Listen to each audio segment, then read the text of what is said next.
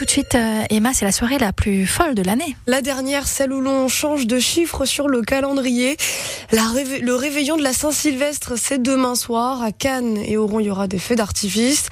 Alors allez-vous le célébrer avec euh, la famille, les amis, avec ou sans bulle? Bonne bouteille de champagne. À vous tout seul nuit Ah oui, ah oui j'espère bien, oui. Oui, une bonne descente. De l'ice et de l'eau. Tu vas peut-être boire un petit peu plus que d'habitude, peut-être même un petit peu plus que de raison. D'habitude, on s'arrête à 2-3 coupes. Là, je pense qu'on va faire euh, plutôt 5-6 coupes ce soir-là un 80 kg, 1m80 tient plutôt pas mal. On va dire le champomis, comme ça au moins ça sera moins alcoolisé. Je vois bien un petit verre de rouge, tu vois, un petit verre de rouge sur les skis, tout nu dans la, dans la neige. Bah on arrive à un moment où voilà quoi, on a tous eu un petit cul et un zizi quoi. Il s'est épilé pour l'occasion donc on est tranquille. Hein. on est tranquille.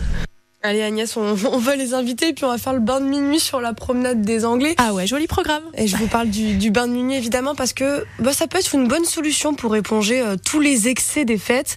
Mais le pharmacien Jordan Marinelli a d'autres conseils à vous prodiguer. Écoutez, euh, la potion magique n'existe pas vraiment. En il y a Viscon, strate de bétaïne également, éventuellement, hein, pour aider un petit peu à digérer, hein, juste après euh, les repas riches, un peu gras, un peu lourds, quoi, principalement. Sinon, il n'y a pas vraiment de remède miracle, si ce n'est de bien s'hydrater hein, après les repas classiquement, et puis sans abuser également des, liquides un peu alcoolisés, quoi. Hein, voilà, ça c'est le meilleur remède. Puis éventuellement aussi refaire une cure de probiotiques, hein, euh, cure de probiotiques après les repas riches, ça, ça permet de restaurer la flore, de rétablir un petit peu le ratio entre les bonnes et les mauvaises bactéries, puis ça évite des désagréments un petit peu comme la diarrhée notamment. Euh, voilà. Hein. Est-ce qu'on vient vous voir en prévision, c'est-à-dire avant le réveillon ou plus communément après? Pas vraiment, c'est plutôt pour calmer les symptômes, hein, principalement. Mais en préventif, non, il n'y a pas grand-chose à faire, si ce n'est bah, de se préparer un petit peu en amont, en s'hydratant bien, et il n'y a pas vraiment de, solution miracle quoi, pour éviter la gueule de bois, comme on dit. Eh ben, vous avez entendu les conseils de Jordan Marinelli, responsable de l'officine. Et ils vont pouvoir battre le pavé à Nice cet après-midi. Pour la onzième fois, le tribunal administratif autorise la tenue de la manifestation en soutien à la Palestine contre l'avis de la préfecture. Les manifestants vont se rassembler donc place Garibaldi à 15h30 avec euh, cet espoir encore mince, une trêve entre Israël et Hamas pendant ce week-end du Nouvel An. Après trois mois de conflit, des frappes mortelles, des combats acharnés et une aide humanitaire au compte-gouttes, la population gazaouie dit épuisé. Des épines par terre, votre sapin fait grise mine. Vous avez peut-être envie de vous en débarrasser de votre sapin. Alors euh, ne le laissez pas sur le trottoir en bas de chez vous car vous risquez une amende de 1500 euros. Vous pouvez quand même le déposer gratuitement dans plusieurs centres du département à partir du mardi 9 janvier. La liste des centres est à retrouver sur francebleu.fr. Attention, uniquement les vrais conifères sont acceptés. Les sapins artificiels doivent eux être déposés en déchetterie orques de Marineland très bientôt transférés vers un parc aquatique asiatique. Voilà ce qu'annonce l'association de protection animale One Voice. Alors Wiki, Inuk et Kejo, tous les trois nés à Antibes seront emmenés dans des camions dans la nuit du 9 au 10 janvier. L'association a saisi le tribunal de grâce, déposé un recours. Sa directrice, Muriel Arnal, appelle à une mobilisation générale. Aujourd'hui, nous lançons un appel à l'aide à tout le monde, que toutes les personnes qui aiment les animaux, qui aiment la biodiversité et qui aiment particulièrement ces trois orques que nous suivons depuis tant d'années, dont les parents ont été capturés dans la nature alors que c'était interdit et alors que Marineland avait reçu une permission spéciale, nous demandons à tout le monde de se mobiliser auprès de nous pour dire stop, parce que nous avons une autre solution à proposer. Ça va mal pour les animaux et pour la biodiversité. Nous n'avons jamais vu ça en 25 ans de combat, tout gouvernement confondu. Muriel Anal, la directrice de l'association One Voice, contactée.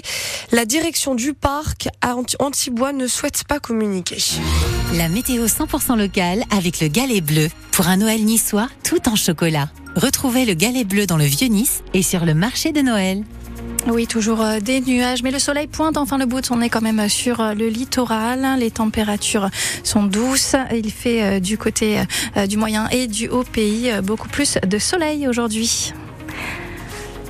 Et dans quelques instants, c'est l'étape gourmande que vous retrouvez sur France Bleu. sur France Bleu.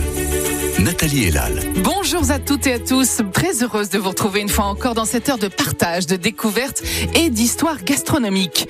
Le repas du réveillon du Nouvel An peut facilement prendre des allures de défi. Défi parce qu'on est pressé, qu'on n'a pas le temps de s'y prendre longtemps à l'avance pour faire ses courses, parce qu'on travaille. Défi aussi parce qu'on n'a pas forcément envie de remanger la même chose qu'à Noël ou qu'à tous les autres repas de réveillon des années précédentes. Mais le défi principal dans le contexte actuel, c'est sans aucun doute l'anti-inflation. L'intérêt de la bonne cuisine, je le dis souvent, ce n'est pas forcément l'opulence ou le luxe, mais la capacité à transformer des ingrédients modestes en plats savoureux et rassasiants. Pour toutes ces raisons, j'ai souhaité convier à la table de l'étape gourmande des chefs créatifs et astucieux, prêts à relever ce défi du bon, mais pas trop compliqué ni trop cher, et surtout prêts à vous faire saliver.